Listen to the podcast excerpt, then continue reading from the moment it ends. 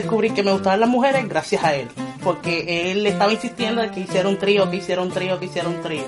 Y yo le digo, Daniel, pero ¿cómo yo te voy a hacer un trío? Que no me atrevo, qué sé yo, que a mí no me gustan las mujeres, bla, bla, bla, que a sentir incómoda. Y me dijo, dale, qué sé yo, pues al fin y al cabo lo hicimos. Y pues ahí fue que me gustaron las mujeres. Esto es un asalto. Dame todo lo que tienes de acá. Me bajo, entonces empiezo a buscar. Avanza, pa. Y me dieron con la pistola en la, en la cabeza. 28 mil dólares se llevó. Bienvenidos al podcast Cucubano número 134. Esta semana tenemos un podcast que yo creo que va a causar sensación en las redes y va a causar sensación en la podcastería boricua porque esta semana vamos a saber todos los secretos de un podcastero de Puerto Rico. Y es porque la invitada que tenemos en el día de hoy, yo ah, me dijeron su nombre y me dijeron que no podía llamarla por su nombre. Me dijeron que su nombre era Rosalía, que a mí me encanta por la canción de, de 440. Eh, pero me, dis- me dijo que le dijeran Rosin, así que yo le voy a decir Rosin. Y se supone que yo no le dijera ese secreto, pero se lo estoy diciendo como quiera. Rosin, ustedes no saben quién es, pero yo sé quién es. Rosin es la mamá de Jan del podcast Sapiencia. ¿Cómo estamos? Muy bien, gracias a Dios. Hoy vamos a saber todos los secretos de Jan. Nos vamos a enterar de, cua- de cuáles son los secretos de, de ese muchacho. Eh, nos van a decir la verdad, la verdad detrás de, de, de Sapiencia. ¿Cómo estamos? Primero que nada. Todo bien, gracias a Dios. Pregunta. Sé que está acá en Estados Unidos por la operación de Jancito. Eh, ya- los dos son Jan, ¿verdad? Así que hay que hacer la distinción, hay que hacer la distinción. Jan siempre es tan especial, eh, poniéndole el mismo nombre a, a los dos. Eh, Jan Marcos, eh, la, la primera pregunta y la pregunta obligada es cómo estaba todo, cómo salió la operación, qué han dicho los médicos. Pues gracias a Dios, pues todo fue un éxito la operación. Ya hoy le dieron de alta, ni a una semana de haberlo operado, Oh, wow. de corazón abierto, gracias a Dios. Sí. Y está brincando como si nada. Yo me quedo mirando yo, Señor Dios mío, tiene brincando Wow. con esa herida. Los niños, de verdad que yo no sé qué es lo que tienen los niños, pero eh, es increíble cómo se recuperan. Uno, uno, uno está peor que ellos realmente, porque uno lo siente y lo padece más de lo que ellos lo sienten y lo padecen. Eh, pero qué bueno que ya, ya está entonces fuera del, del hospital y todo y está como si nada. ¿eh? Gracias a Dios, sí. Y la pregunta entonces es, eh, ¿qué le han dicho los médicos? ¿Le van a hacer, le van a hacer alguna otra cirugía? ¿Esa es la última o, o o no han dicho Bueno, nada hasta ahora los padres me dijeron que era la última. Por lo menos de corazón abierto. Sí. Hasta ahora Bueno, es la pues eso, última. eso es bueno entonces, porque me imagino que entonces ya le van a quitar el port que tiene para en la barriga, para, para darle la comida y todo, y, va- y no va a tener todos esos problemas. Hace que en un Coño, pues qué bueno. De verdad que qué bueno que, que todo quedó bien, de verdad, me alegro un montón. Yo sé que no solamente soy yo, yo sé que todo el mundo en la podcastería boricua, ¿verdad? Y no solamente la podcastería, los youtubers, ¿verdad? Como Alfa y Omega y todo el, todo el resto del combate de Twitter están bien preocupados por el asunto y me imagino que todos quieren saber cómo ha salido todo, así que me alegro que haya salido todo bien. Eh, y que ya, ya se vaya para Puerto Rico de nuevo. Usted, me imagino que estuvo allá durante, durante María, ¿verdad? Sí. ¿Y cómo estuvo allá. Que por ahí fue que entró. Horrible. Yo me quería morir en mi casa. me imagino. Pero gracias a Dios no sufrí daño. Por ¿Y usted no vive cerca de, cerca de la playa? No, no. Yo vivo en el pueblo, en el mismo pueblo, en una urbanización. Ah, ok. O sea, que no, que no hubo problemas de olas ni de nada de esa vaina. Gracias a Dios. Digo, ¿qué rayo eso? Eh, En, en Utuado, por ejemplo, no hay un carajo de olas, pero el pueblo se inunda completo, así que eso... Incluso en el mi casa en el pueblo nunca no hay se ninguna diferencia, agua. ¿verdad? Pero... Nunca Ah, se sí, fue oh, wow. En mi casa nunca, nunca, gracias a Dios. Ah, bueno, pues entonces fueron del proba- probablemente del 1% que no se le fue el agua a la, en Es- Puerto ahí Rico. estaba porque- yo. Sí, Gracias porque todo el mundo se le fue. Mi hermana, mis dos hermanas viven en San Juan, una vive, bueno, una vive en Carraízo, en Trujillo, que coge, el, el agua le llega de Carraízo y la otra le llega el agua de, de La Plata. Y la ventaja que tienen es que al principio ninguna de las dos tenía agua, pero cuando empezaron ya a conectar el agua de nuevo, pues cuando uno no tenía agua, la otra tenía. Porque como eran de dos represas diferentes, Yo me Pues preguntaba, ¿de dónde yo cojo chévere. agua? Que en el pueblo no hay agua y yo tengo agua. Yo, yo misma me preguntaba. Pero yo no sé porque eh, me imagino que tiene que haber algún río que venga de las montañas de por ahí de- del Yunque, de la Cordillera Central, que, que hagan la toma de agua. Hay, hay lugares en donde se toma el agua de los, de los embalses y hay otros lugares que son de que se coge directamente del río. Yo Eh, no sé. Yo sé pero que muchas partes del no sé. pueblo ninguna tenían agua y yo tenía agua en la urbanización. Wow. Pues nosotros en Utuado, mi, mi tía vive justo al lado de donde está la, la planta de, de energía eléctrica. Por lo tanto, básicamente cuando le ponen energía a ellos y al correo que está al lado, pues ellos enseguida los conectan. Y en ese sentido, por lo menos, no el- la electricidad no, no se tarda mucho en llegar. Y ellos viven en el pueblo, pero no sé porque como ustedes, ¿verdad? En Salinas es, es en el sur y por allá fue que entró el huracán. Yo me imagino que tiene que haber sido brutal eh, porque más o menos por esa misma área. Pero la luz llegó al, al- como al mes y una semana por ahí, la luz.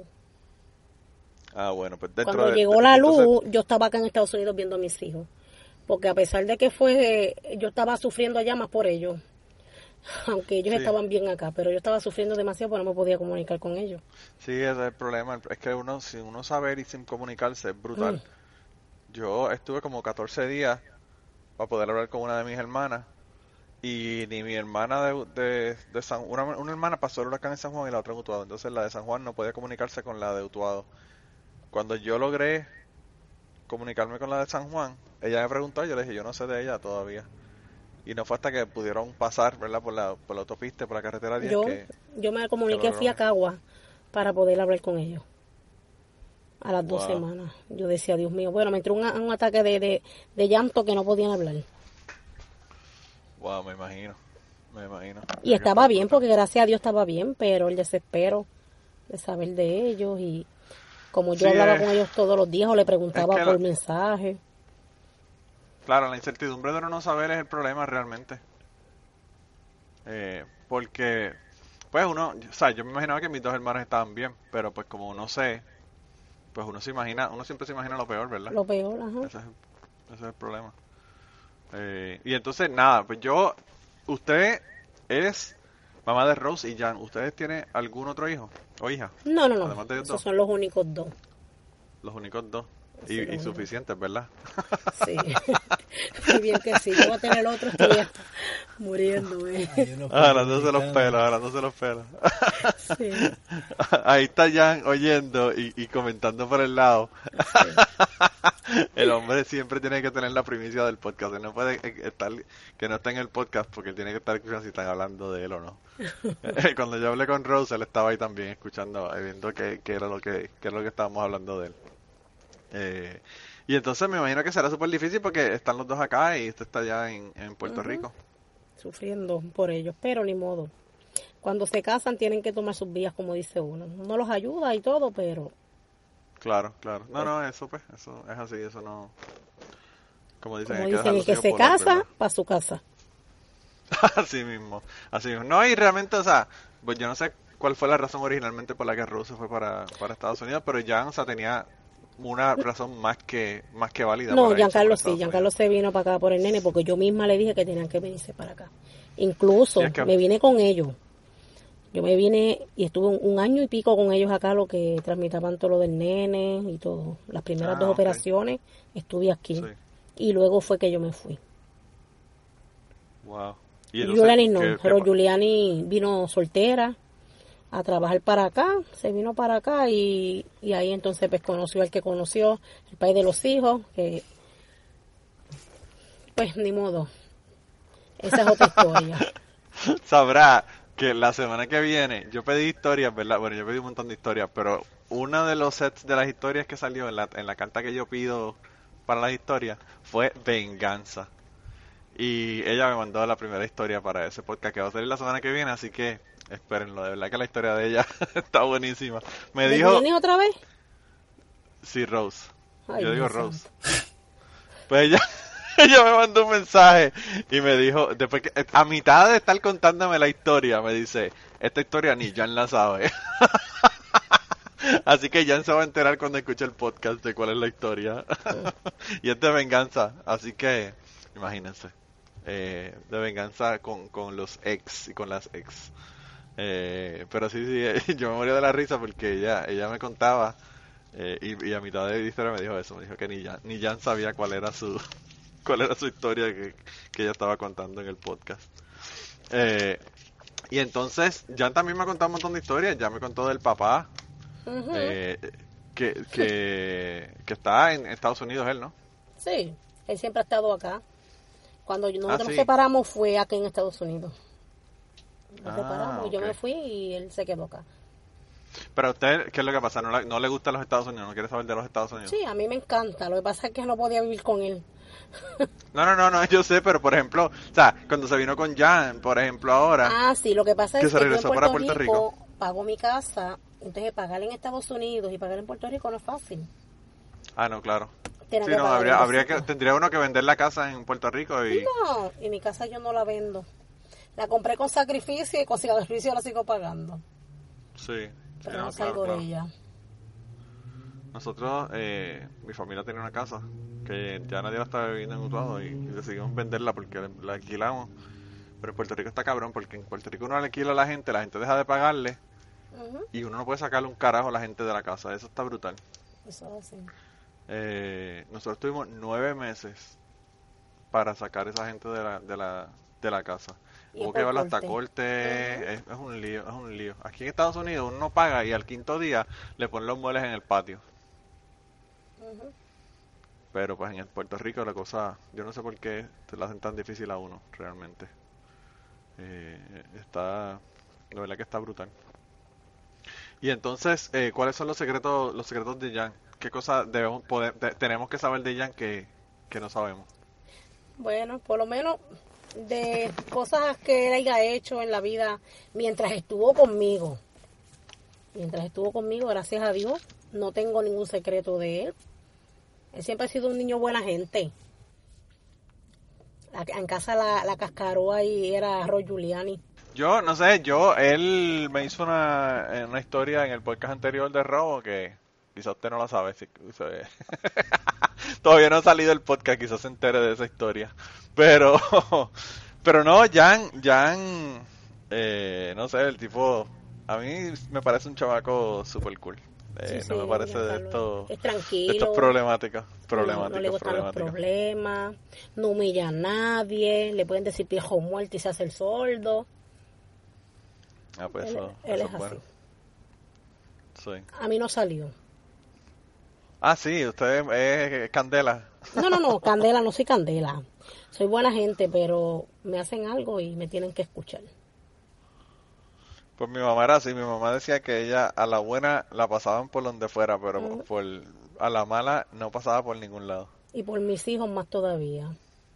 Doy la Ah, no, pero yo pienso, y- uh, yo, yo pienso que eso nos pasa a todos los padres. Yo pienso que eso, eh, no sé, a- los padres realmente, uno, como, como digo yo, que jodan conmigo, pero que no jodan con los hijos míos. ujú, Exacto, Eh, sí, porque, pues, y, y más, en, en su caso, pues usted estaba divorciada y entonces todavía es peor porque entonces usted está Yo sola y la responsabilidad sola. recae sobre, sobre, sobre usted.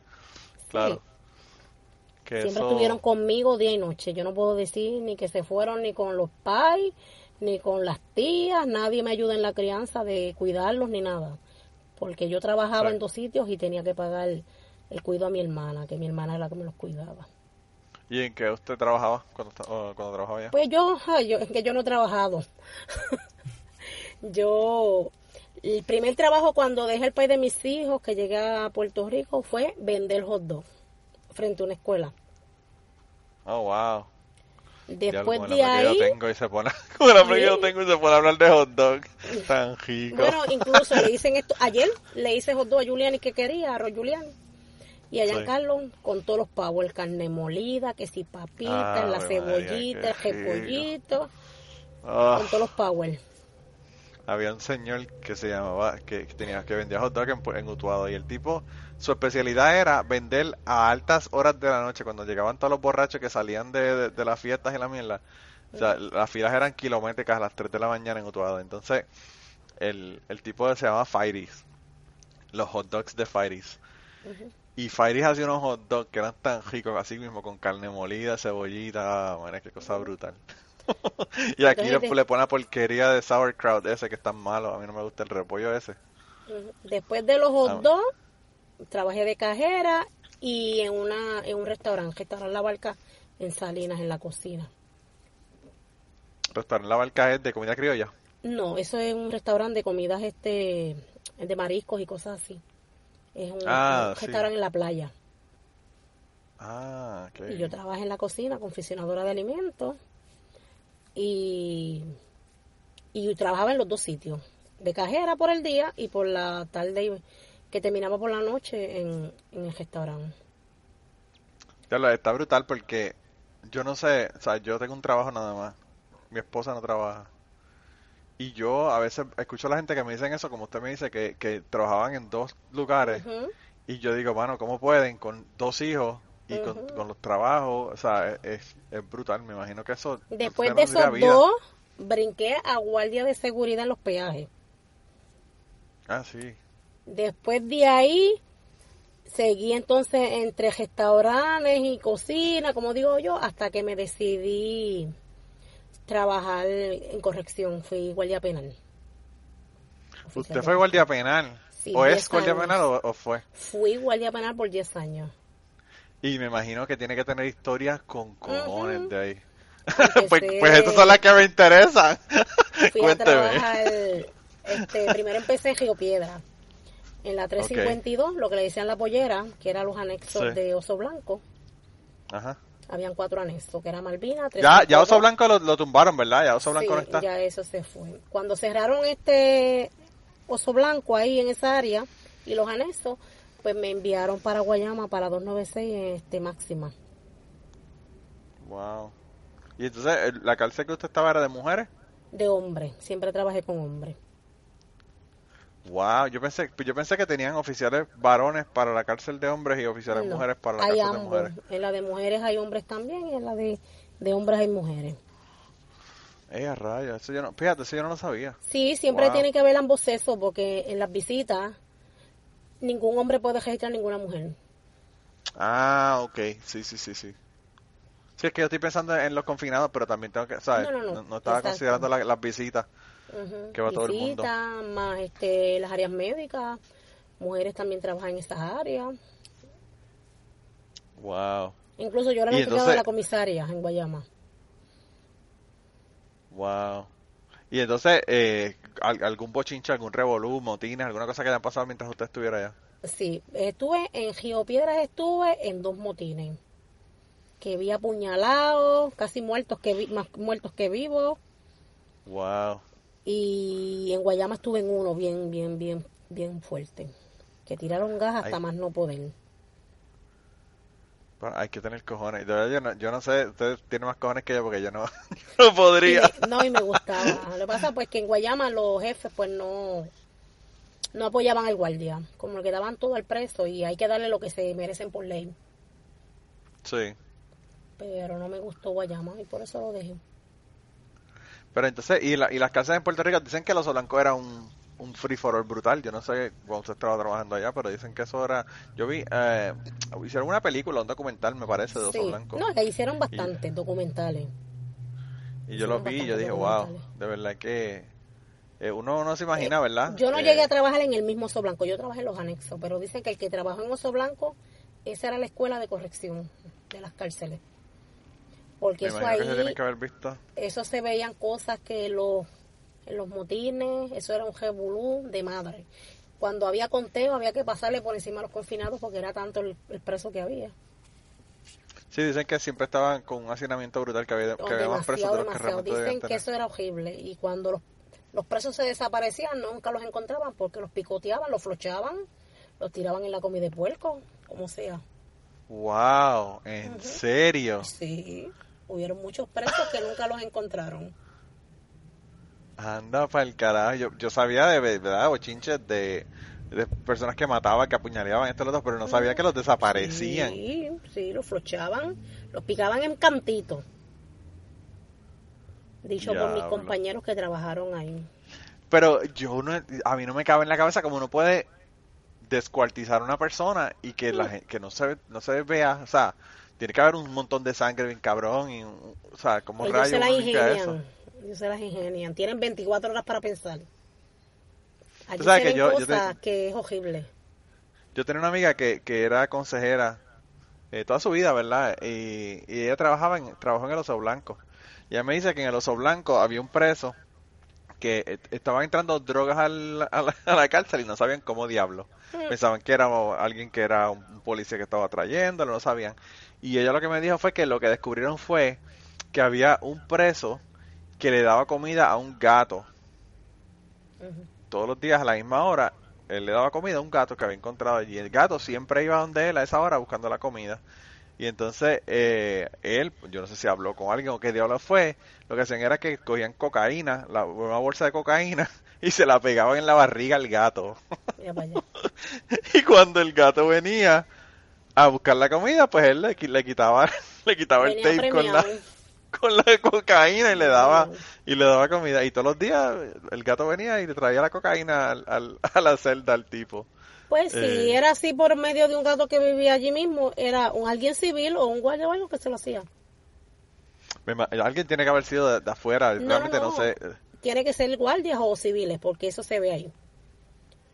Eso pues verdad ve que no sé yo sé que yo sé que el caso fue que, que pues así era que así era que le llegaba la droga al tipo en, en el, el, el gato llegaba llegaba la droga al Sí, tipo. y yo usted estuvo trabajando ahí en sí. No no dígame. Cuando yo trabajaba en Río Piedra en la 352, cuando tenía el turno de noche, los turnos eran por dos semanas. Y en esas dos semanas que yo trabajé de noche, en ese, para ese tiempo, yo veía que todas las noches alguien, un preso pedía de esto para área médica, asistencia para área médica. Y siempre salía con un brazo jodido. Yo decía, pues, llamaba al área médica, lo venían a recoger y se lo llevaban. Al otro día volví y salía otro con un brazo pidiendo servicios de área médica, con el mismo, un brazo también y con la misma jotura, ¿sabes? El mismo tajo, en el mismo lado.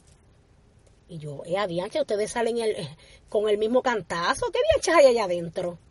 Tienen un molde allá adentro. Pues lo que pasa era que ellos salían de noche, parece, yo no sé si era que sabían el doctor que había en, en el centro médico o qué, que al partirse las manos obligatoriamente había que llevarlos al centro médico a ponerle yeso. claro Y venían cargados. Y una noche, a la tercera noche que pasó eso, yo le dije a la sargento, pues yo, el mío, yo tenía un sargento y una sargento. Yo le dije a la sargento, vamos a chequear a ese que viene hoy con la mano jodida, a ver cuando llegue al área, al área de donde están los presos, a la sección, sí a ver qué, qué hacen los presos con él. Porque ya era tanta la curiosidad mía. sí porque sí es como que demasiado obvio claro demasiado el obvio mismo que era tajo, en la misma ma- en, en las manos. Pues, y cuando llegó este preso con el con el yeso, lo metimos a la sesión, abrimos el portón para meterlo. Cuando lo metimos le cayeron todos los presos encima, le sacaron el yeso y todo.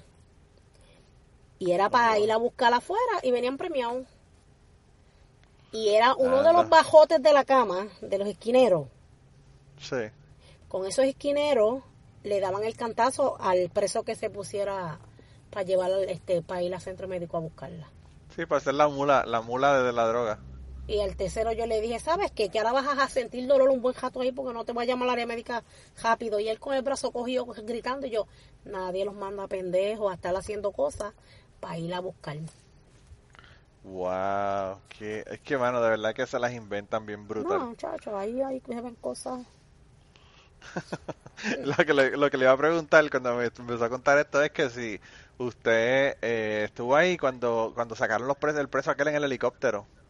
No, no, ya para ese tiempo yo todavía no estaba.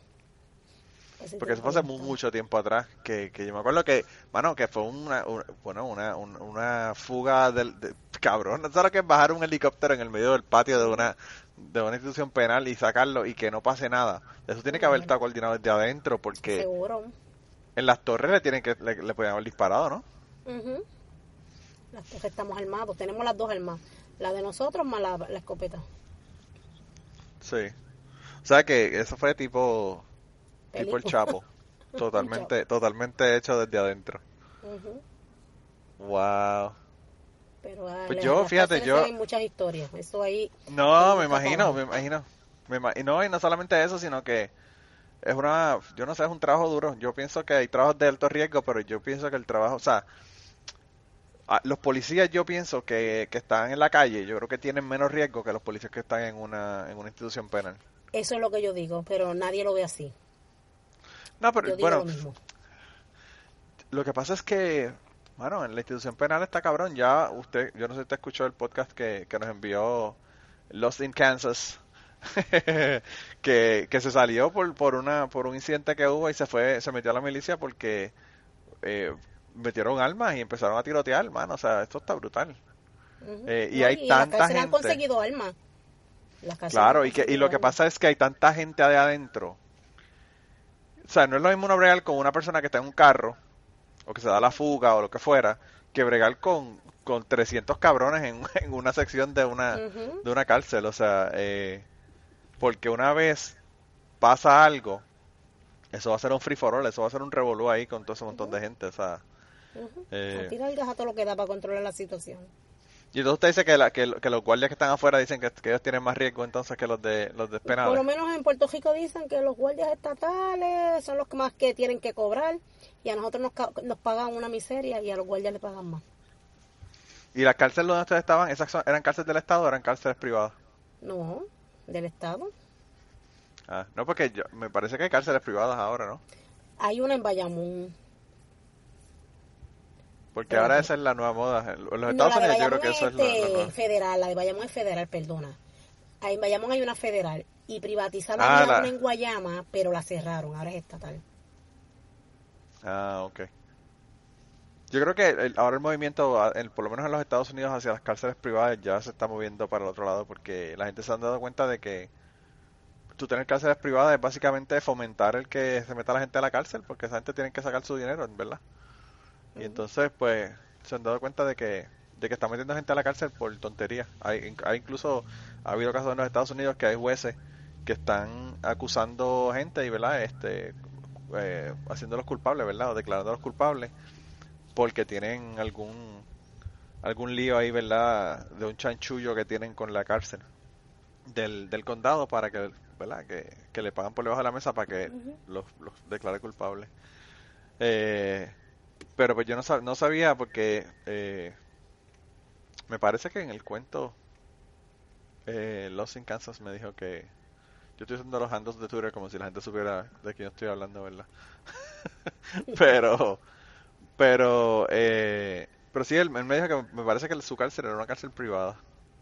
Eh, y total, eh, se salió por, para ir para la milicia y en el cuento y al fin y al cabo terminó terminó trabajando en una cárcel dentro de la dentro de la milicia, así que no se pudo salir del asunto. Pero sí, el- no sé, yo pienso que las cárceles de él están brutales. Yo tengo un primo que trabaja en, en Ponce, en, las cucharas, en las cucharas en Ponce. Y, y él dice que lo peor de esa cárcel es que es un calor brutal. Eh, Y esa fue la única imaginas. cárcel que yo no fui a trabajar ni a, ni a hacer la práctica, como digo yo, porque al principio nos llevaron a diferentes instituciones Sí. para ver cómo iban a bregar. Pues yo trabajé en Bayamón, al principio trabajé en Río Piedra, en el psiquiátrico en Río Piedra y en Guayama. Y en la de mujeres Wow. también fui a, a hacer registro. Pero entonces entonces- usted vivía, usted vivía en, Salinas y iba a San Juan a... Todos los días, trabajar. los tres turnos. sí. Diablo, pero eso es, un, eso es una, que ¿Dos horas? ¿Más? Uno, una hora o 45 minutos lo más. Wow. Ah, no, yo pensé que era más lejos. No, 45 ¿por qué? minutos, todos los días. Yo digo, realmente no es que sea más lejos, yo pensé que era más tiempo porque como esa autopista de Caguas está tan jodida y tan No, brutal, eh, a veces eh, la congestión es brutal en esa autopista.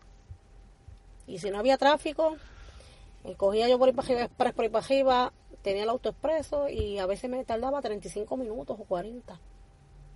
O sea que usted volaba por ahí Eso me dice todo el mundo. y se sacaba, si lo paraba, lo paraba el policía le sacaba la placa le decía, yo no soy de los tuyos, pero parecido. No, yo le decía, yo le, yo le decía, tú los coges y yo los velo. Sí, ¿verdad? Tú los coges, yo los veo. Sí, Yo, tengo una amiga que era enfermera y cada vez que el guardia la paraba le decía, usted tenga cuidado que cuando usted llegue a mi hospital, yo soy el que la voy a atender. la muy cabrona. Y, y yo digo, ¿de verdad tú le decías eso? Me decía, sí, yo se lo, se lo he dicho a par, a par de ellos. Y no le daban los tickets. La, de- la dejaban ir sin, sin darle los tickets porque era enfermera en el hospital. Pero fíjate, a mí nunca me pararon en la autopista, nunca. Nunca he tenido verdad. que arreglar tickets con nadie, o nunca. Más le arreglaba a Giancarlo tickets cuando vivía en Salinas antes de venirse para acá.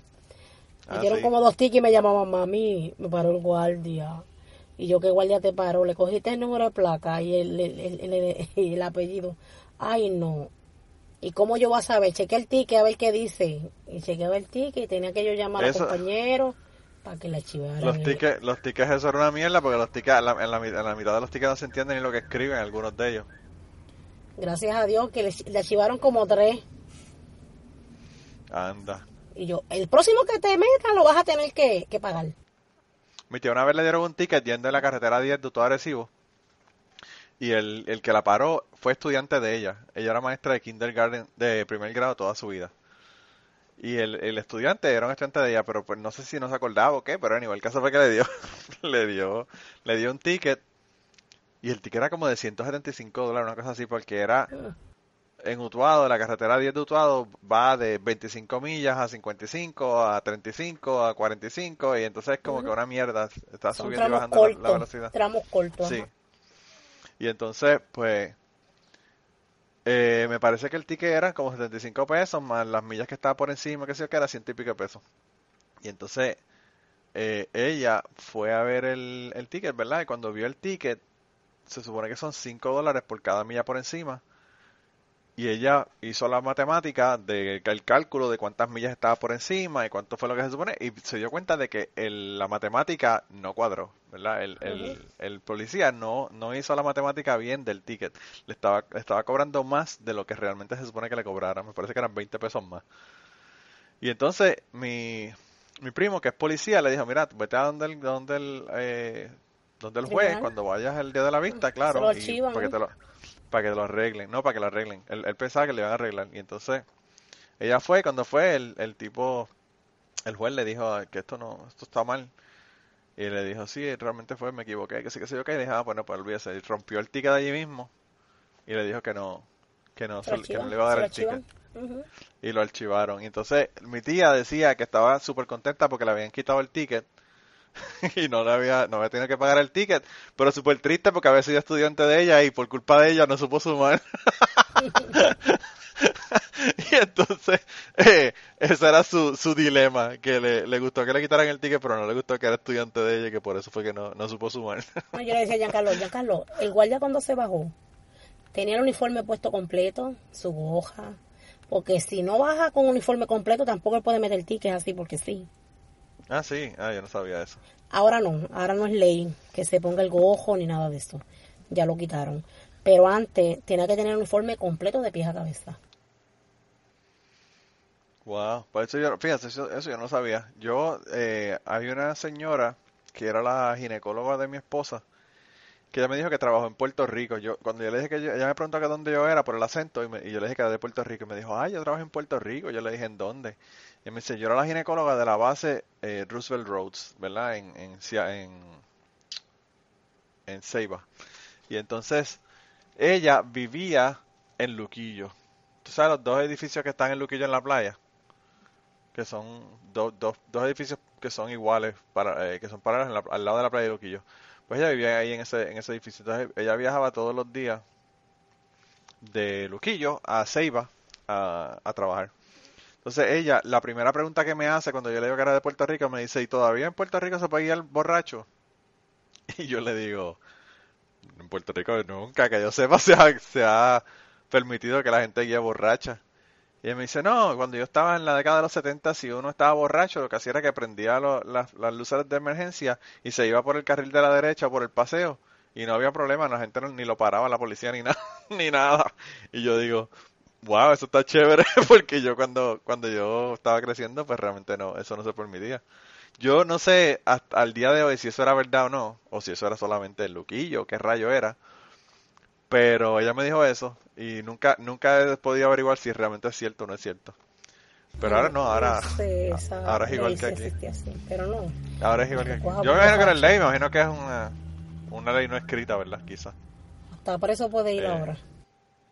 No, ahora, ahora, ahora es como aquí, igual que aquí en Estados Unidos, eh, con eso no, no comen cuentos realmente. Aquí en Estados Unidos cogen a uno borracho y no solamente lo cogen borracho, sino que se lo llevan para la cárcel y no sale hasta el otro día cuando ya no esté borracho. Eh, yo tengo un compañero que se lo llevaron por un DUI, eh, un compañero de trabajo, y el tipo estaba durmiendo en el carro, ni siquiera tenía el carro encendido ni nada. Pero tenía las llaves en el, las llaves puestas, ¿verdad? En- como para prenderlo y estaba durmiendo en el, en el asiento del, del chofer. Y entonces el guardia vino y se lo llevaron. Estaba estacionado en un, en un mall. Eh, lo que, lo que, lo que le dijeron a él es que si él iba a dormir en el carro tenía que coger la llave, ponerla fuera del carro y acostarse en el asiento del pasajero, no en el asiento de guiar. Ay. Y, es, y esa es la única forma que no te llevan a la cárcel si te cogen aquí borracho eh, en un carro, ¿verdad? Mientras estás en un carro. Pero, pero en Puerto Rico, fíjese, eso es una cosa súper común, el hecho de que la gente se quita en tickets y todo lo demás. Yo tengo unas amistades que son policías y eso, y, y el que tiene, como dicen, que el que tiene pa- es padrino se bautiza en Puerto Rico. Eso es así. Y el que no, pues ya usted sabe cómo Sí, es. porque a mí una vez me pararon por tintes y yo le dije, ¿sabes qué? Fui donde mi primo que es policía.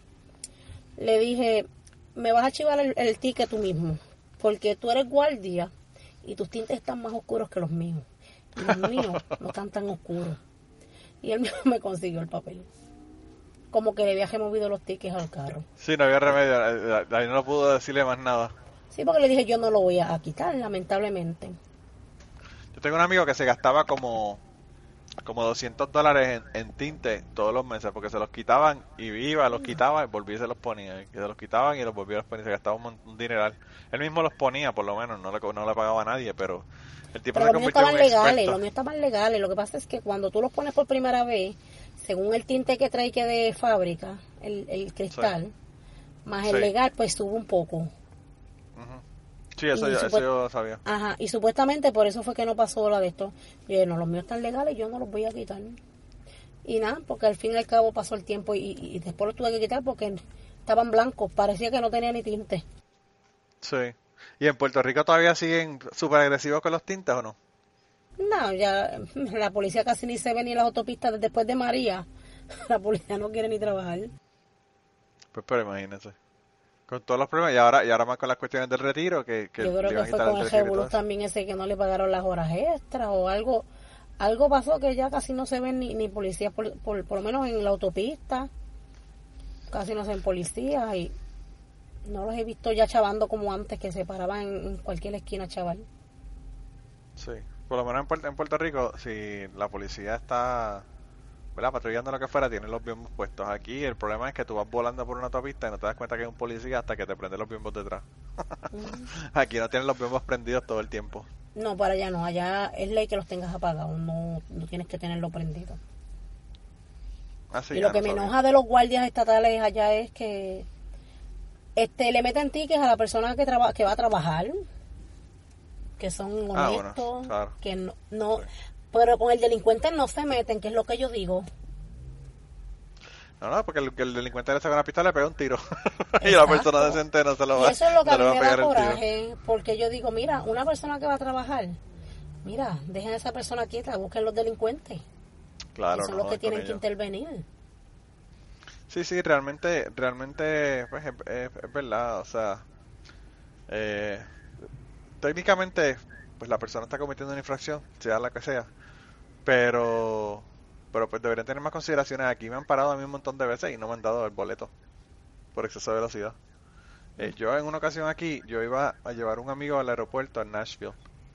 Él era colombiano, estaba trabajando aquí y él venía por unos meses, ¿sabes? Conseguía como que una, un permiso para venir a trabajar aquí unos cuantos meses, era entrenador de caballos de paso fino, venía aquí, eh, trabajaba durante la temporada antes de los shows, iban a los shows y eso, y cuando se terminaron los shows, la temporada de shows en septiembre, pues entonces se regresaba para Colombia hasta, hasta regresar en verano del, del otro año, ¿verdad? Entonces era una de esas ocasiones que se iba y, y salimos súper temprano porque aquí Nashville a mí me queda como a dos horas y el hombre salía como a las 7 de la mañana, o sea que yo tendría que haber salido aquí como a las, qué sé yo, a las 2 de la mañana, una cosa así, una, o 3 de la mañana, para poder llegar a tiempo.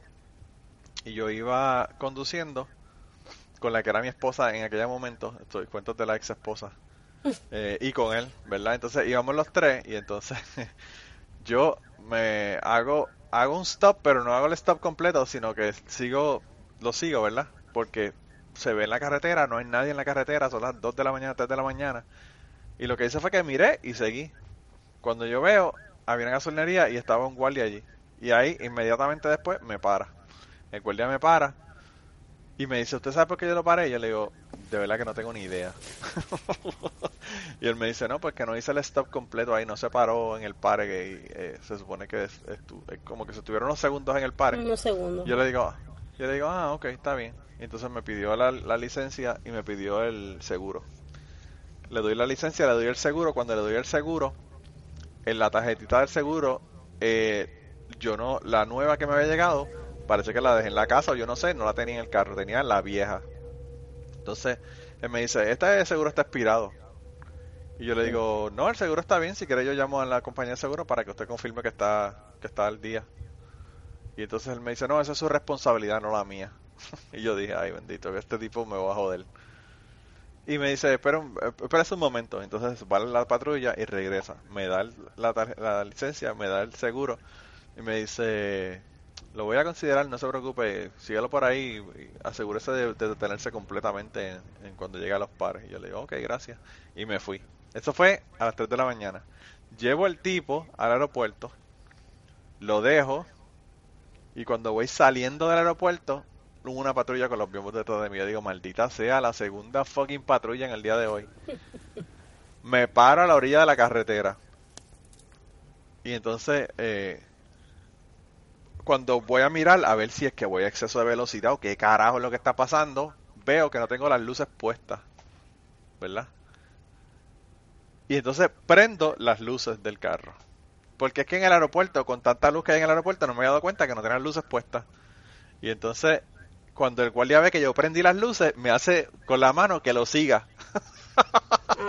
y yo digo, mano, qué suerte cabrona. Pero nada, seguí. Sigo para acá, para guiando de regreso para acá. Y cuando voy ya, ya estoy en Kentucky, casi como a 10 o 12 millas de mi casa. Voy volando bajito Fui como a 70 en una zona de 50, una cosa así. Y viene un policía y me para. Y mi ex esposa me dice, de esta no te vas a salvar. y yo digo, y yo digo, y lo triste es que tengo el seguro expirado y no tengo el seguro nuevo. Y entonces, eh, pero yo le digo, yo le digo, yo me voy a hacer el pendejo y se lo voy a dar y quizá ni se dé cuenta, ¿verdad?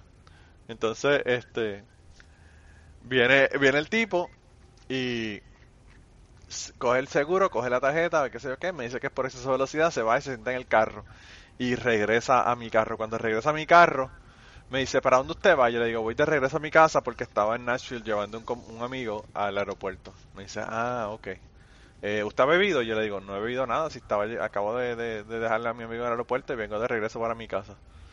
Y me dice, ah, pues nada, continúe, sígalo. Este, no lo voy a ver el ticket, pero tenga cuidado. Eh, recuérdese que esta área aquí es de 50 millas por hora. Y yo le digo, ok, gracias. Y me fui. Y mi esposa no podía creer que me pararon tres veces en un día y en ninguna de, las tres me dieron un ticket. Eh, pero también he tenido otras instituciones en las que lo que estoy es 5 millas por encima de la, de, la, de, la, velocidad máxima y me han dado los tickets. Así que, eh, no sé, no sé cuál es el truco para que no le den los tickets. Quizás estar de suerte ese día, me imagino. Eh, pero mire, entonces, eh, usted trabajó 10 años en, la, en, corrección. Y después de, después de trabajar en corrección, ¿qué hizo? ¿Se retiró y, y... Dejé de trabajar, me fui, me fui. No, no me gustó. Yo no sé, ya a mí me hubiese gustado desde el día primero. Yo creo que esto duró un montón de tiempo. Eh, eh, ¿Las personas que trabajan en corrección duran muchos años o, es un trabajo que la gente se, se va...? Bueno, no, hay gente que dura hasta 35 años de, servicio. Oh, wow, de verdad. Pero ese trabajo, como me dejó una vez una, una doctora mía, los guardias penales lo más que pueden trabajar son 10 de 10 a 15 años. Porque Sí. cuando terminan, terminan todos chavados o todos locos o algo pasa. Yo, son yo me- tantas las la- la- situaciones que eh, pasan ahí que es La razón que la pregunta es por eso, porque yo pienso que es un trabajo de, de estrés, un estrés brutal todo el tiempo. demasiado. Desde que tú llegas al portón ya tú estás en un estrés. Sí, porque uno no sabe cuándo es el día que va a pasar algo, un motín, una mierda, que venga un tipo con un arma, que le pegue un tiro. Eh, y cómo es las relaciones de los guardias con los con los Confinados. confinados. Sí. Bueno, eso, eso se ve en todos lados. Unos buenos, otros malos. Hay guardias que abusan del, del preso, porque es la sincera verdad. Yo, Abusar eh, a nivel de, de darle macanazo, de Sí, violarlo, sí hay- o de qué. no, no, no. Si hay algún revolú o algo y la tienen con el preso, ahí se aprovechan. Sí. tú sabes, y le meten patada, macanazo, lo que sea. Pero por lo menos yo, como yo le decía al preso, ustedes me respetan a mi uniforme y yo los respeto a ustedes, porque el respeto es mutuo. Y tú te tienes que dar a respetar. Y se lo Sí. decía en la cara también, le decía, todos aquí, casi la mayoría tienen celulares, usan droga, pero en mi cara no me lo hagan porque si me lo hacen en mi cara yo voy a actuar porque ese es mi trabajo, Claro. tú sabes. Sí, sí, o sea, no, no sean tan no sean tan obvios con lo que están Ajá. haciendo. Y se lo decía también este me piden un bolígrafo o un papel o algo que sea legal yo hago las gestiones y se lo hago llegar a la celda. Pero no me pidan ni drogas ni celulares ni nada porque ni aún mi padre estando preso lo hago. Porque mi uniforme yo lo doy a respetar. Y gracias Sí. a Dios nunca nunca ningún preso me dijo mira Colón tráeme esto ellos sabían con quién lo hacían No, también yo me imagino, o sea, no sé si por el hecho de ser mujer, los hombres que son, o sea, no sé si son más agresivos con las mujeres o si las tratan diferente porque No, son a ellos no les importa o... eso. A ellos no Es les importa es eso. Si la es mujer es odiosa y, como te digo, que no se da de, a respetar, porque es la, es la, es la sincera verdad. Tanto hombre como mujer hay que darse a respetar. Pero el respeto es mutuo, porque a pesar de que ellos estén presos, no quiere decir que tú vas a abusar de ellos, porque por eso ellos están cumpliendo ahí, por lo que hicieron. Y Sí, ese, yo ese es mi un- lema, un ese es mi lema. De que Yo si ellos están cumpliendo, porque tú tienes que, que también, tú sabes, castigarlo tú también, como oficial. Sí, sí, sí, claro. Eh, aparte de que, no sé, yo pienso que es como, como todo. A- hasta, hasta un perro que uno lo jode, lo jode, lo joda, o eventualmente lo va a morder a uno si uno lo jode. Sea, imagínense una persona. Eh, yo pienso que es una cuestión de... Es que la cárcel es para todo el mundo. Como Claro, no, y, son seres humanos. Y son seres humanos, o sea, yo pienso que eso, eso es lo que a veces se nos olvida. Yo eh, estoy escuchando un podcast que es sobre so- la de San Quintín, ¿verdad? De la, de la cárcel. Y, y ellos hablan un montón de cosas y, y, y es, es- es brutal porque a mí lo que me gusta de ese podcast es que nos hace humanizar a los presos, ¿verdad? Nos hace darnos cuenta de por qué están ahí, eh, las cosas que vivieron, las historias que a veces ellos cuentan son unas historias terribles, de verdad, que, que uno dice, mano, o sea, si yo hubiese estado en la situación tan brutal de abuso o de que mis padres usaban droga o lo que fuera, yo pienso que yo podía haber terminado en la misma. Eh, y entonces a veces uno no se pone en la, en los, en los, en la, ¿verdad? Eh, en los pantalones o los zapatos de esa persona. Exacto, Eh, eso es lo que yo digo. La otra cosa que yo le quería preguntar era de, de en Puerto Rico eh, los presos votan y aquí en Kentucky cuando yo vine los presos no votan. ¿Qué Sí, usted sí. piensa sobre la cuestión de los presos votando? Ay, bueno, ahí ¿Piensa que no deben votar o piensa que no? Bueno, ahí yo no sabría ni qué decirle. Para mí, que no debieran de votar, porque, pues, no sé, eso fue una ley que, que, que puso un gobernador ahí que ni sé ni quién fue, porque lo oí mencionar una vez, pero no Sí. sé ni quién, ni quién fue. Y ya es ley, y ahora supuestamente quieren que ellos no voten, y eso es un revolú cuando llegan a esas elecciones, para esos votos de esos presos. Hay que Sí. trabajar el doble ese día o triple. Porque es un revolú, eh, horrible. Yo llegué a trabajar en dos cuatrenios y eso es horrible, horrible. Pues yo he hablado mucho con, con Gary Gutiérrez, que es reportero y, y criminólogo, ¿verdad? En- de Puerto Rico. Un amigo, un saludo a Gary Guti- Gutiérrez que nos escucha todo el tiempo. Eh, lo pueden seguir en Gary Gutiérrez PR en Twitter. Y Gary Gutiérrez está 100% a favor de que los presos voten y, lo que él plantea es que es la manera de que los presos eh, tengan algún control sobre las cosas que los están afectando a nivel de leyes y a nivel de, ¿verdad? de políticas del gobierno. Y, y a mí me sorprendió muchísimo cuando yo vine aquí, que aquí no solamente es que no voten los presos, aquí el problema es que si aquí uno tiene un felony en Kentucky, uno no puede, pre- no puede votar ni siquiera después de que cumplió la condena que iba a cumplir. O sea que usted no puede votar por el resto de su vida. Yo Yo lo que no entiendo es, yo lo que no entiendo es que ellos supuestamente, eso fue lo que yo escuché decir una vez en una de las elecciones, que supuestamente esos votos no los cuentan. Los Ah, dejan ahí que a un lado, oí decir, no me crea. Eso yo lo escuché decir una vez en la cárcel. Que esos votos los tiran ahí que a un lado.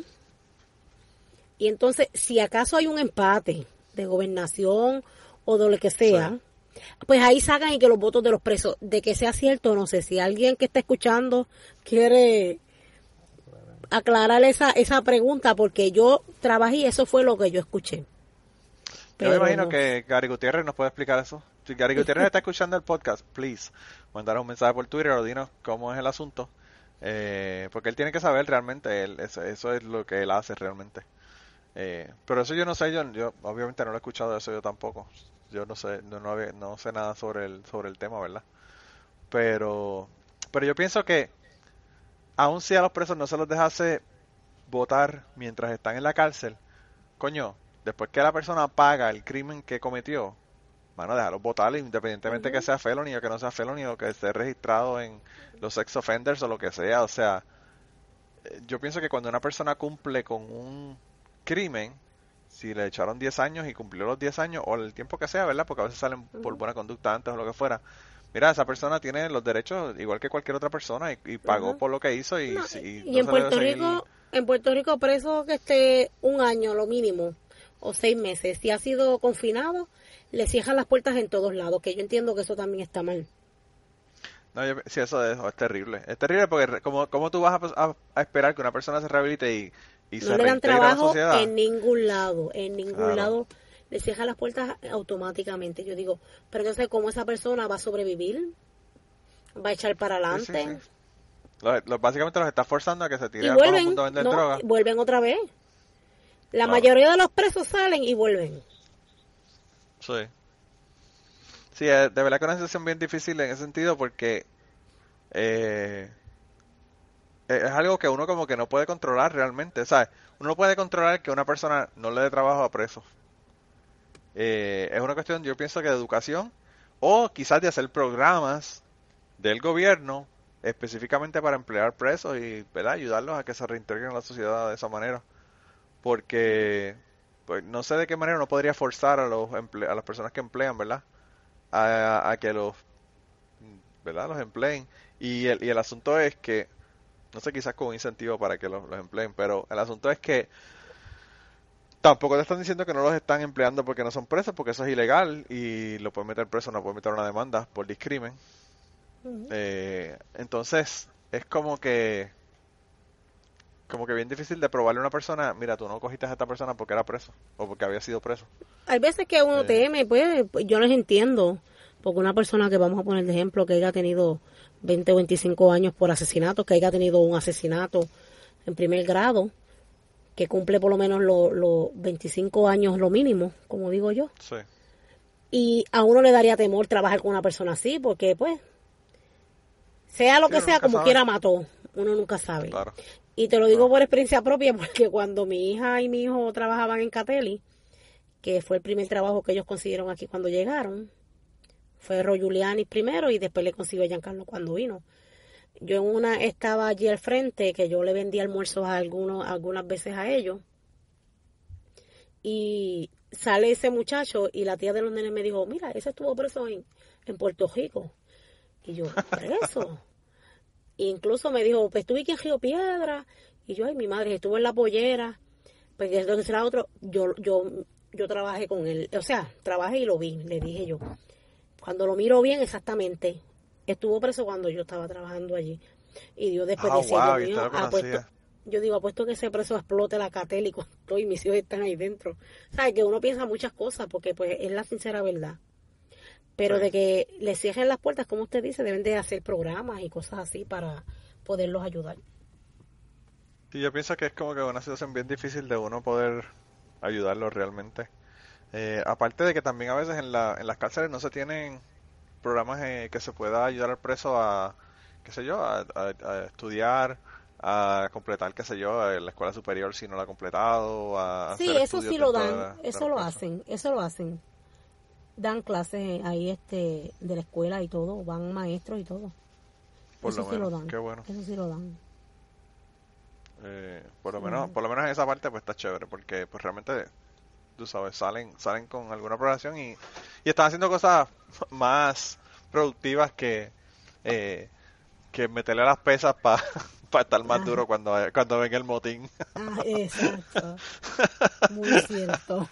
sí, porque eso, chacho, está Sí, brutal. muy cierto. Pero allí le dan clases de, de, de diferentes este, clases de manualidades porque si aprovechan el tiempo salen bien preparados. Porque allí hay buenos Sí. artesanos porque le dan clases y todo. Ah, pues qué bueno, Sí. qué bueno. ¿Y, ¿Y cómo es el proceso para uno entrar entonces, en- para uno dar clases y eso en la cárcel? Eh, es demasiado, es complicado. ¿Qué tiene que, cuáles son los requisitos? No sé si sabe, ¿verdad? Porque ¿Para no trabajaba con eso, pero si una persona, por ejemplo, quiere ir a, qué sé yo, un capellán quiere ir a hablar con los presos de religión, o una persona quiere ir a darle clases de artesanía, o una persona quiere ir a, Ah, no, tiene que ser con, per- con permiso de, de corrección nivel central. y me imagino que tiene que hacerle background check, eh, Eso es un eh, trámite antecedentes bien- criminales. Sí, eso es un- un- por lo menos allí van este de, de la iglesia y todo, pero tiene que ser por medio de corrección con unos permisos. Sí. Incluso yo fui guardia penal, un tío mío estuvo preso ahí, en Guayama mismo, y para yo poder ir a, a visitarlo a esa cárcel, incluso si iba a la cárcel no podía hablar con él ni nada, hasta que yo no saqué un permiso de corrección. Oh, wow. Sí que súper estricto, estricto el asunto. Sí,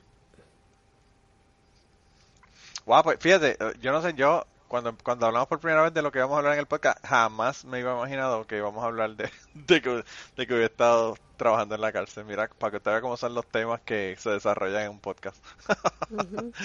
y, y, by the way, le tengo que confesar que yo he entrevistado a Susan Soltero, he entrevistado a Yolanda Rayo Pizarro, que es una de mis escritoras favoritas de Puerto Rico, he entrevistado a al Karateka Ninja TNT, el luchador, que también era, yo era fanático de él, he entrevistado a un montón de gente y la entrevista que más nervioso he estado por la entrevista ha sido esta. Porque es la mamá de Jan. Y total, yo, yo estaba pensando y yo decía, hey, la mamá de Jan, porque cuando Jan me dijo que usted escuchaba el podcast, yo dije, que tu mamá escucha el podcast. Y él me dice, sí, mami lo escucha. Y yo le digo, diablo, y con todo, con lo malo que yo hablo, con todas Ajá. las, las- las obscenidades que yo digo. Eso le dije yo a él. Habla malísimo ese señor. y entonces él me dice, ah, no, no, pero eso no te preocupes, eso no, eso no es un problema. Y después yo me puse a pensar y dije, bueno, la mamá de Jan tiene que ser más o menos de mi edad porque Jan es un chamaquito. Sí, Así que... tengo eh, 48 más o menos de mi- cumplido. Más o menos de mi edad, más o menos de Está mi vieja, edad. está Sí, sí, vieja. Qué vieja ni vieja. Más viejo estás tú. Chacha, viejo, viejo, viejo son los, viejo, viejo es el, el eh, ¿cómo dicen? El viento El y todavía viento y todavía sopla. Y fuerte que sopla. Preguntaba María cómo pasó. Así mismo, así mismo, de vez en cuando el soplido es intenso. Eh, no, pero ya llevamos una hora hablando, aunque usted no lo crea. Sí, mira Así que ya, eh, yo creo que usted tenía razón cuando dijo que si usted no tenía tema para hablar, que yo hablaba porque yo hablo mucho. Eh, pero de verdad que me alegro un montón, me alegro un montón que haya estado en el podcast. Me alegro todavía muchísimo más que la operación haya salido, que haya sido un éxito y que ojalá y sea la última y no necesiten hacer nada más así tan, tan intensivo eh, con Jan Marcos. Y espero que el viaje mañana eh, vaya todo bien, ¿verdad? Sí, que el gracias, tipo- gracias. Que sea un buen un buen piloto, que no sea de esos pilotos que, que los amaquean a uno, que no tenga que estar con la, con la bolsita de vómito ahí en la mano porque el tipo no sabe ni, ni guiar el, el pilotar el avión. Eh, y nada, este, entonces, ya saben, si quieren mandarle mensaje a la mamá de Jan, van a tener que mandárselos a Jan, ¿verdad? ¿Usted no tiene Twitter? No, no tengo Twitter. Que se lo envíen a mi hijo. que se los manden a Jan y Jan, y Jan, se lo, y Jan le, le manda el mensaje eh, de cómo es el, cómo es el mambo. Eh, pero nada, de verdad que gracias por estar con, conmigo aquí en el podcast de hoy. Perdonen las malas palabras, lo malo que hablo, los temas sexuales excesivos. Eh, no escuche, no escuche el- las memorias de una de una puta humilde. Ese no lo escuche. Gra- gracias a usted por darme la oportunidad. Ese es demasiado fuerte para usted. Ese no, no está mamá de Jan aprobado. Ese eh, es demasiado, el tema sexual es demasiado intenso. Eh, no, no, pero de verdad que me alegro un montón. Ya, ya tenía toda la familia, así que ya tuve a Rose, ya tuve a Jan, ya tuve a, a Ceci, ya la tuve usted, así que estamos cuadrados. falta, papi. Falta Ya, el papá de ay. Giancarlo. Mira, un eso. bono, un bono, cuéntale ahí cómo se separaron. ¿Cómo nos vamos a separar? ¿Nos separamos? Ah, esa- Como todo el mundo, con peleas y con peleas y encabronamientos, ¿verdad? No, ese hombre, ay, mi madre. Que era, era, era difícil. No, ese hombre me dio mala vida. Me, me maltrataba verbalmente, físicamente, más me robaba hasta los clavos de la cruz. Ah, sí, Me llevaba todos los dineros que yo escondía. Yo, yo creo que él tiene una cámara de video dentro de la casa. Pero para ver, a ver dónde yo escondía los chavos. para ver, sí, para ver dónde. Wow. Sí, demasiado, demasiado. Hasta que dije, me cansé. que, voy a tener que traerlo al podcast para, para escuchar el, su lado de la historia. A ver qué me dice. No, él acepta, él acepta de que yo fui la, la que lo dejé porque él se lo buscó. Ah, sí, Allá. ah, bueno, por lo menos. Sí. A Giancarlo que lo lo contacte a ver si quiere hacer un podcast. Eso estaría brutal, eso estaría brutal si él, si él viene aquí al podcast para No, no, preguntarle ese- ese cómo era, cómo era que le encontraba el dinero que usted escondía.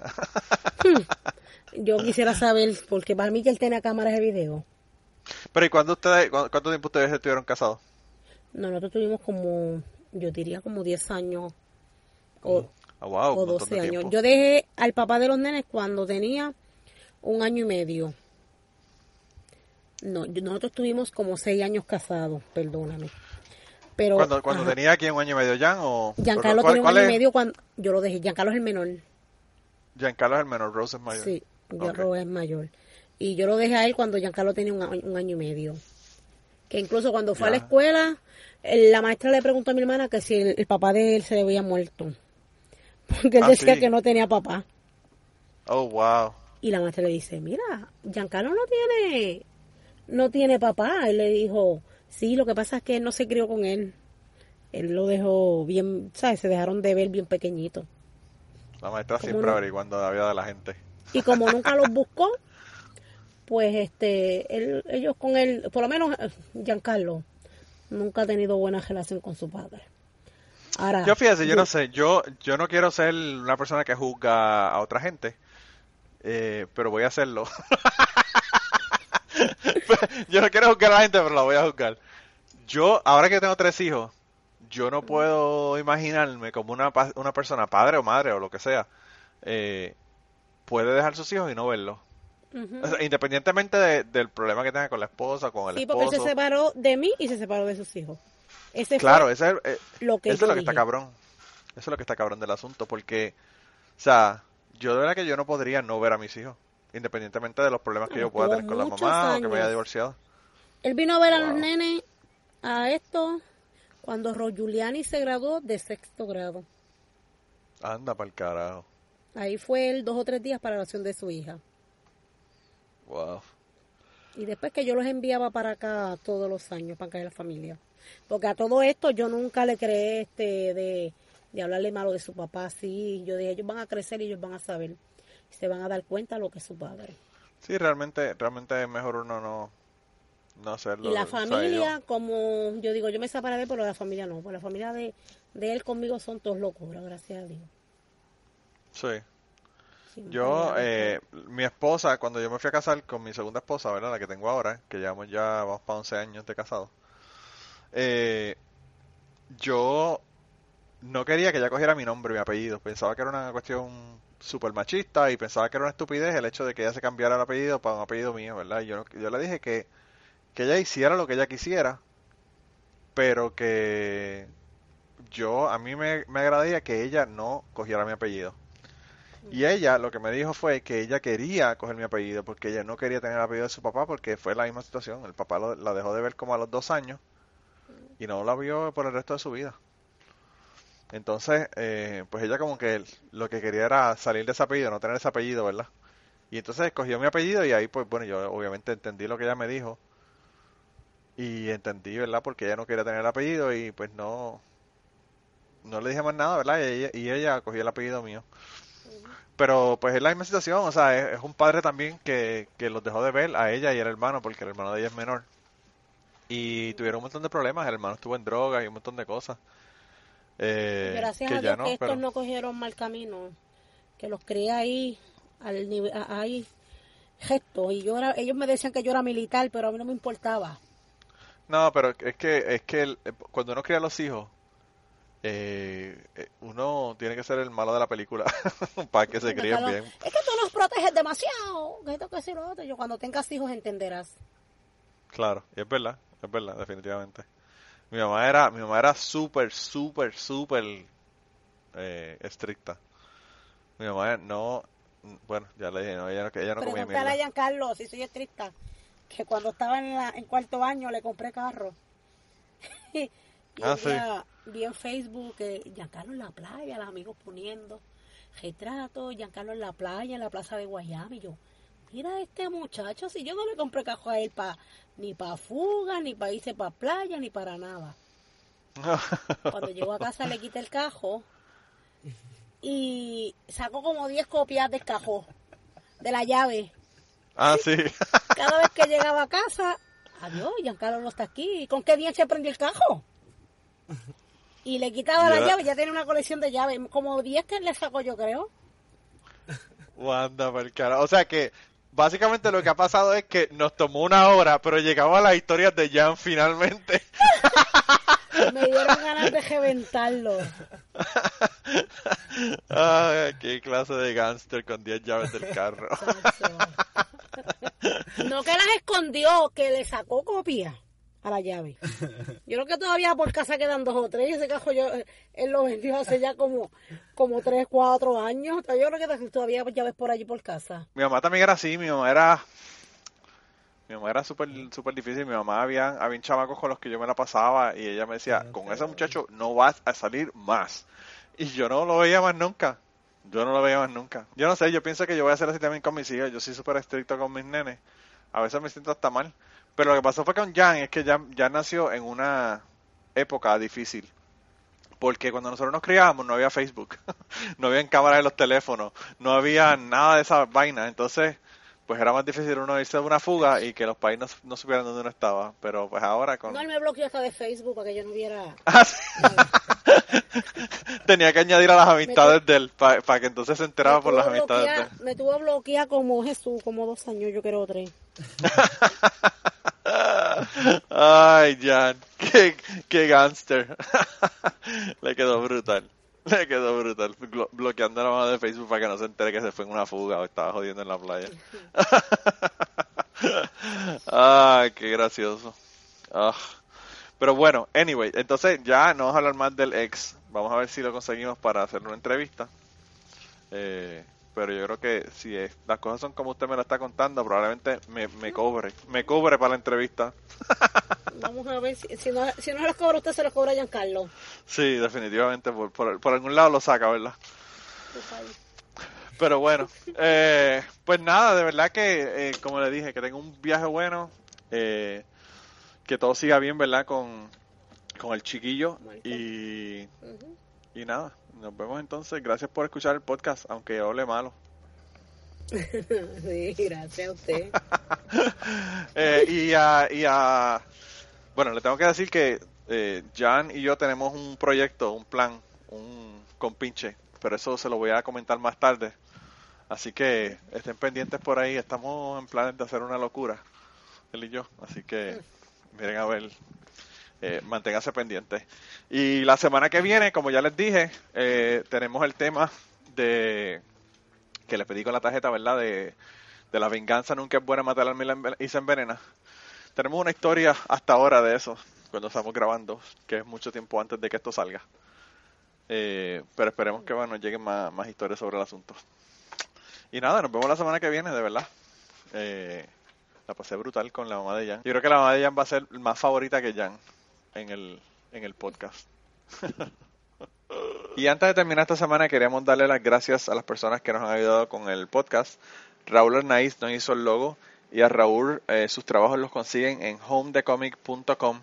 Así que dense la vuelta por allá y chequen los trabajos de, de Raúl que están brutales.